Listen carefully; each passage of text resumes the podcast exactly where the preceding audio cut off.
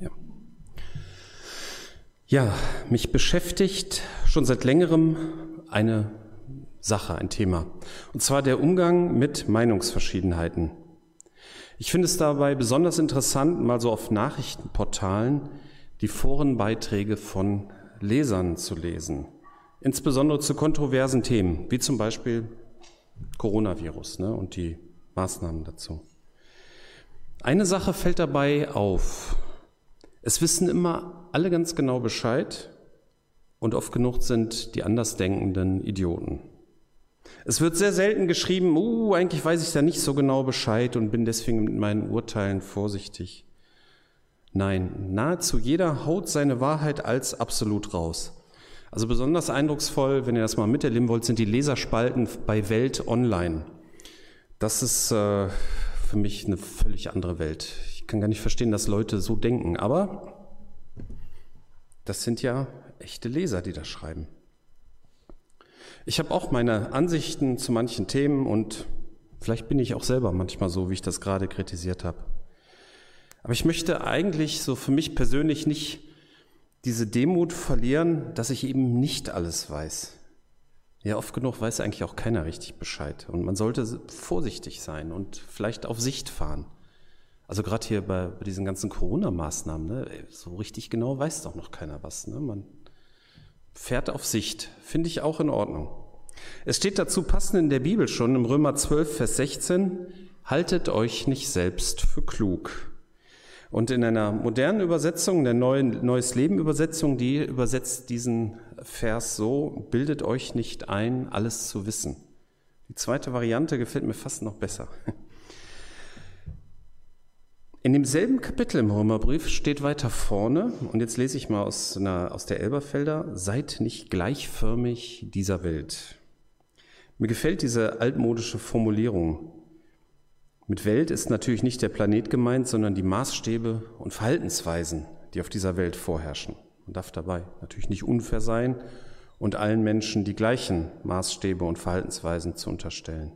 Und wahrscheinlich hat auch hier bei uns jeder etwas unterschiedliche Vorstellung, was es heißt, gleichförmig dieser Welt zu sein.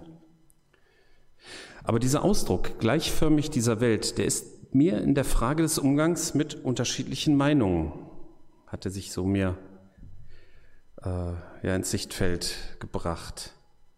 Wie ist das denn in der Welt, Umgang mit unterschiedlichen Meinungen und wie soll es sein? Und ich möchte jetzt nicht über die Welt da draußen motzen, sondern ich möchte ein positives Beispiel betrachten. Das ist mehr, das geht nicht immer, aber meistens ist es sowieso besser, dass man nicht immer sagt, was schlecht ist, sondern dass man ein Beispiel bringt, was gut ist. Schauen wir in die Bibel. Es beginnt in, Erst, in Apostelgeschichte 14. Dort besuchen die Apostel Paulus und Barnabas eine Gemeinde in Antiochia, das ist im heutigen Syrien. Und die berichten dort, dass Menschen, die keine Juden sind, sich an vielen Orten für Jesus Christus entschieden haben. Und als Folge davon wurden in diesen Orten Gemeinden gegründet. Und Paulus und Barnabas sind dann längere Zeit in Antiochia bei der Gemeinde dort geblieben. Und dann beginnt ja, dann kommt ein Streit im nächsten Kapitel, Apostelgeschichte 15, 1 und 2a. Währenddessen kamen einige Männer aus Judäa in die Stadt und begannen, die Gläubigen zu lehren. Wenn ihr den jüdischen Brauch der Beschneidung nach der Lehre des Mose nicht einhaltet, könnt ihr nicht gerettet werden. Paulus und Barnabas widersprachen dieser Auffassung nachdrücklich und es kam zu einem heftigen Streitgespräch. Ne, also einige jüdische Christen behaupten, dass man die Beschneidung vornehmen muss, sonst könne man kein Christ sein. Und Paulus und Barnabas widersprechen dem. Und es muss schon ein ziemlich heftiger Streit gewesen sein und beide Parteien sind offensichtlich sehr von ihrer Meinung überzeugt. Für meine Predigt heute ist es eigentlich gar nicht wichtig, worüber gestritten wird. Es könnte auch ein ganz anderer Streit sein. Es gibt Fragen, es gibt viele Fragen, über die man unterschiedlicher Meinung sein kann. Das können auch berufliche Fragen sein. Ne, ich muss zum Beispiel manchmal auf meine Arbeit, haben wir auch schon mal drüber gestritten, welche Art zu programmieren in einem bestimmten Fall die richtige ist. Oder Handwerker diskutieren vielleicht darüber, welches Holz oder welches Metall oder welcher Strom welcher Situation am besten ist. Ne, ein Dachstuhl, aus welchem Holz muss der geschnitzt sein? Da gibt es vielleicht unterschiedliche Meinungen. Und es hängt vielleicht auch oft mit Erfahrung zusammen. Irgendeiner hat mit irgendwas eine schlechte Erfahrung gemacht und daraus bildet er sich ein Urteil. Entschuldigung. Nee, man hat eine Erfahrung und bildet sich daraus ein Urteil. Das ist im Prinzip auch alles in Ordnung. Bloß wie geht man damit um, wenn eine Entscheidung getroffen werden muss und man ist unterschiedlicher Meinung? Das kann auch bei Eltern ein Problem sein, alle die Kinder haben, ne, wenn man sich mit seinem Partner nicht einig ist, welche Erziehungsmaßnahme jetzt gerade richtig ist. Ja, man muss irgendwie eine Lösung finden. Und das kann, ja, es ist richtig, eine Meinung zu haben und diese zu vertreten. Und das kann auch ein Streitgespräch ergeben. Aber was macht man dann, wenn man nicht weiterkommt? In unserem Bibeltext passiert dann Folgendes. Schließlich wurden Paulus und Barnabas in Begleitung einiger Männer aus Antiochia nach Jerusalem geschickt, wo sie mit den Aposteln und Ältesten über diese Frage sprechen sollten. Wenn man sich nicht einigen kann, ist es sicherlich nicht falsch, auch einmal andere zu befragen, insbesondere vielleicht auch Experten, wenn welche zur Verfügung stehen. Das ist ja hier eine theologische Frage und da kann man auch ruhig mal die anderen Apostel fragen. Und auch die Ältesten in Jerusalem, die sind ja schon ganz lange, äh, ganz lange dabei, die haben Jesus zum Teil ja noch als Mensch gekannt. Die könnten schon Bescheid wissen. Man kann sich natürlich auch auf den Standpunkt stellen, ich habe sowieso recht, da brauche ich niemanden zu fragen. Aber so kann man eigentlich nicht zusammenleben und arbeiten. Oder man umgibt sich mit Gleichgesinnten, die einem immer zustimmen, die sogenannte Filterblase oder Echokammer. Diese Unsitte greift immer mehr um sich. Man setzt sich nicht mehr mit den Meinungen anderer aus, um sich selber zu hinterfragen und dazuzulernen. Es ist ja auch viel schöner, wenn sich alle einig sind. Oder man pöbelt nur in Foren rum, wo man ja sowieso genau Bescheid weiß und die anderen, die haben sich alle nicht genug informiert. Es postet jemand etwas Ungeschicktes oder unabsichtlich Falsches und es ergießt sich ein Shitstorm über ihn. Und manch einer macht sowas auch mit Absicht, um so einen Shitstorm zu provozieren um sich dann als allein gegen den Rest der Welt zu inszenieren. Habt ihr euch schon mal an einem Shitstorm beteiligt, so auf Facebook oder Twitter? Also ich persönlich habe tatsächlich ein Problem damit, ein Teil eines Sturmaus hm, zu sein. Also ja, wie haben Paulus und Barnabas das eigentlich auf dem Weg nach Jerusalem gemacht? Apostelgeschichte 15, Vers 3. Unterwegs machten sie in Phönizien und Samarien Halt, um die dort lebenden Gläubigen zu besuchen. Sie erzählten ihnen zur großen Freude aller, dass sich nun auch die Nichtjuden bekehrten.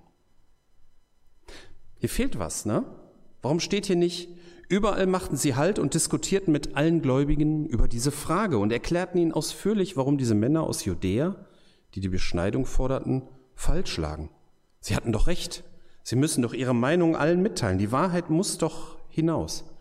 Das hätte vielleicht einen analogen Shitstorm gegeben, ne? wenn zu, an diesem Streit, wenn Sie diesen Streit an genügend Orten verbreitet hätten, dann wären vielleicht aus jeder Gemeinde Menschen zu diesen Männern nach Judäa, Judäa gereist und hätten denen mal so richtig die Meinung gesagt. Das hätte doch erheblich zur Wahrheitsfindung beigetragen.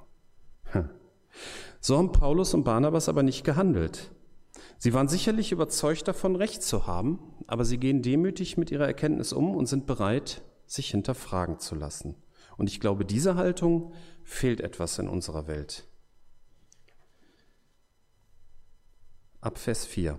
Als sie in Jerusalem ankamen, wurden Paulus und Barnabas von der ganzen Gemeinde sowie von den Aposteln und den Ältesten willkommen geheißen. Sie berichteten, was Gott in dieser Zwischenzeit durch sie bewirkt hatte. Doch dann erhoben sich einige aus der Gruppe der Pharisäer, die zum Glauben gekommen waren und erklärten, die Nichtjuden müssten beschnitten werden und sich an das mosaische Gesetz halten. Der Streit wird nicht unter den Tisch gekehrt, aber er wird richtig eingeordnet. Das Wichtigere kommt zuerst. Gott hat gewirkt. Menschen, die keine Juden sind, haben Jesus Christus gefunden. Das ist wichtiger als alle Streitfragen. Ich denke, das gilt generell. Ein Streit darf nicht unter den Teppich gekehrt werden. Aber er muss richtig eingeordnet werden, vielleicht auch richtig priorisiert werden. Oft genug habe ich dann auch erlebt, dass gesagt wurde, ach, ist egal. Aber es war nicht egal, es schwelte dann, denn einer der Beteiligten war nicht in der Lage, eine Meinungsverschiedenheit in konstruktiver, erwachsener Weise auszutragen.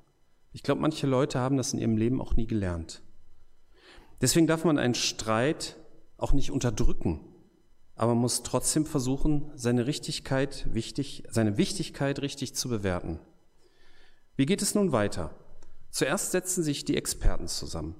Daraufhin setzten sich auch die Apostel und Gemeindeältesten zusammen, um über diese Frage zu entscheiden.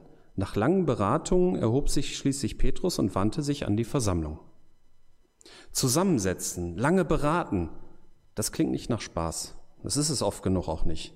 Und deswegen zieht vielleicht auch manch einer die Alternative Ärgern im Stillen der Variante Streitgespräch vor.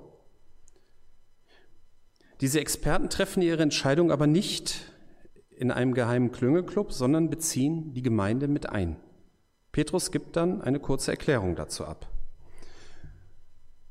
Brüder, ihr wisst, dass Gott mich vor einiger Zeit erwählt hat, auch den anderen Völkern die gute Botschaft zu verkünden, damit sie gläubig werden. Gott, der die Herzen der Menschen kennt, hat bewiesen, dass auch er sie annimmt, indem er ihnen genauso wie uns den Heiligen Geist schenkte. Er machte keinen Unterschied zwischen uns und ihnen, denn er reinigte auch ihre Herzen durch den Glauben. Warum zweifelt ihr nun an Gottes Weg, indem ihr ihnen eine Last aufbürdet, die weder wir noch unsere Vorfahren tragen konnten? Wir glauben, dass wir alle auf demselben Weg wie jene gerettet werden, nämlich durch die Gnade des Herrn Jesus. Anscheinend haben sich die Apostel und Ältesten schon irgendwie eine Meinung gebildet, die sie mit Argumenten vortragen. Das ist so, weil ich das sage, scheint hier nicht der richtige Weg zu sein. Sie wollen die Menschen mitnehmen. Und das ist richtig. Ich habe vor Jahren mal in einer Firma gearbeitet als Entwickler. Da gab es eine Abteilung, die hieß Forschung und Architektur. Die haben sich ganz tolle Sachen ausgedacht und auch Vorgaben für die Entwickler gemacht, aber die Entwickler haben diese Vorgaben ignoriert. Tolle Sachen ausgedacht, aber die Leute nicht mitgenommen. Das funktioniert nicht. Man könnte natürlich jetzt so die autoritäre Karte spielen, aber das funktioniert auch nicht, weil so damals schon solche Mitarbeiter wie Entwickler, die finden problemlos eine andere Stelle.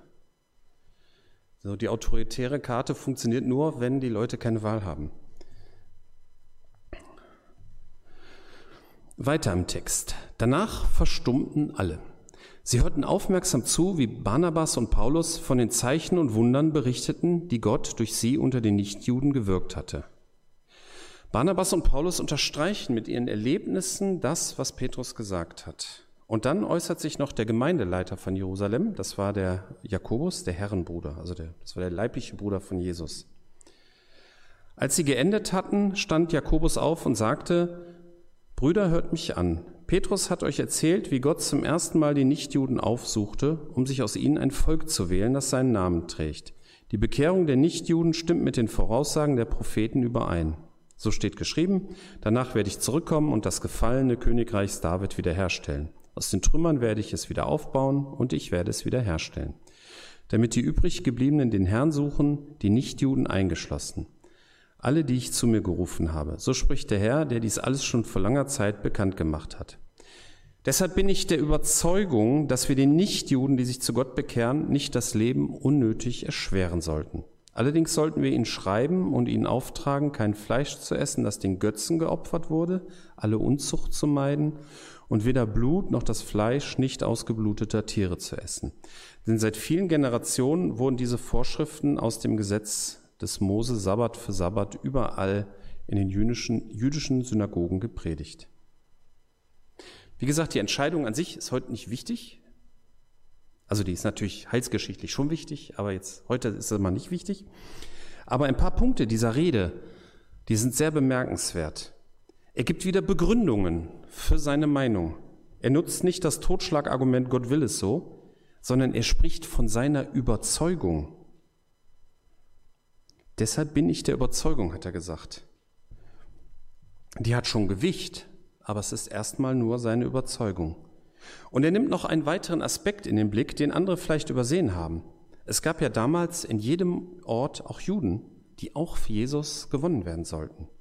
Deshalb sollte sich die Gemeinde zwar nicht dem jüdischen Gesetz unterwerfen, aber ein paar Punkte, die es Juden unnötig schwer gemacht hätten, Jesus zu finden, sollten vermieden werden. Ne, wie zum Beispiel das mit dem Blut. Die Männer aus Judäa, die das Einhalten des mosaischen Gesetzes forderten, hatten zwar grundsätzlich Unrecht, das kann man schon sagen, aber sie wiesen durch ihre Meinung auf eventuelle Befindlichkeiten von jüdischen Menschen hin und die ja auch gewonnen werden sollten. Und so kann es natürlich sein, dass eine Meinung in sich zwar grundsätzlich eher verkehrt ist, aber dass einzelne Punkte davon trotzdem beachtenswert sind. Normalerweise ist der andere kein Idiot. Er liegt zwar vielleicht falsch, aber er hat sich hoffentlich Gedanken gemacht und man sollte sich zumindest damit auseinandersetzen. Was kommt nun dabei heraus? Daraufhin bestimmten die Apostel und Ältesten die ganze Gemeinde und die, und die ganze Gemeinde in Jerusalem einige Männer, die mit Paulus und Barnabas nach Antiochia, äh, die sie mit Paulus und Barnabas nach Antiochia in Syrien schickten, um über diese Entscheidung zu berichten. Die Männer, die gewählt wurden, waren zwei Leiter der Gemeinde, Judas, auch Basabas genannt, und Silas. Wichtig ist hier und die ganze Gemeinde. Irgendwie sind alle eingebunden. Ob jetzt alle begeistert waren von dieser Entscheidung, keine Ahnung, wahrscheinlich nicht. Die Gemeinde in Jerusalem war ja auch ziemlich groß, also man konnte nicht alle an einen runden Tisch sitzen. Das, man muss ja bei solchen Personenmengen auch immer irgendwie organisatorische Herausforderungen lösen.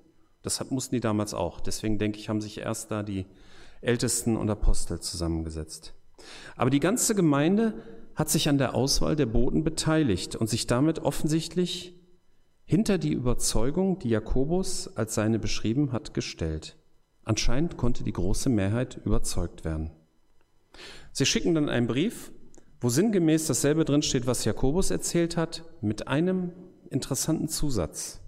In Apostelgeschichte 15, Vers 28, da sagt er, da steht in dem Brief, denn durch den Heiligen Geist haben wir beschlossen. Anscheinend waren sie sich sicher, dass diese Art der Entscheidungsfindung geistgeleitet war. Durch den Heiligen Geist, da würde man vielleicht jetzt irgendwie eine Vision oder eine Prophetie oder so erwarten, dass einer aufsteht, Gott hat mir gezeigt, so ist das und dann wird das gemacht. Aber so war es nicht. Der Heilige Geist möchte Gemeinschaft fördern und will die Gemeinde zusammenführen. Und von daher kann auch eine anstrengende Diskussion geistgeleitet sein. Und sie sollte sogar geistgeleitet sein. Die Empfänger des Briefes wurden dadurch ermutigt und freuten sich sehr. Ich komme zum Schluss. Ja, haltet euch nicht selbst für klug, glaubt nicht alles zu wissen, das müssen wir uns, glaube ich, alle selbst sagen. Ähm, ja. Seid nicht gleichförmig dieser Welt, insbesondere so als heutige Botschaft im Umgang mit Meinungsverschiedenheiten. Unterschiedliche Meinungen können zu einem Streitgespräch führen, das ist völlig normal. Und wenn man in einem Streit nicht weiterkommt, dann kann es sinnvoll sein, die Meinung anderer dazu zu hören. Und man sollte seine Meinung nicht beliebig in die Welt hinaustragen und damit den Streit auswerten. Also das ist ja im Prinzip ein, wie ein Shitstorm, das macht eigentlich nie Sinn. Aber ein Streit darf auch nicht unter den Teppich gekehrt werden. Er muss richtig eingeordnet werden. Und so Beratungen und solche Gespräche, die können langwierig und anstrengend sein, die sind aber auch ein Weg des Heiligen Geistes. Und es ist wichtig, die Beteiligten einzubinden und nicht über ihre Köpfe hinweg zu entscheiden. Und dann kann dabei heraus Ermutigung und Freude entstehen. Amen.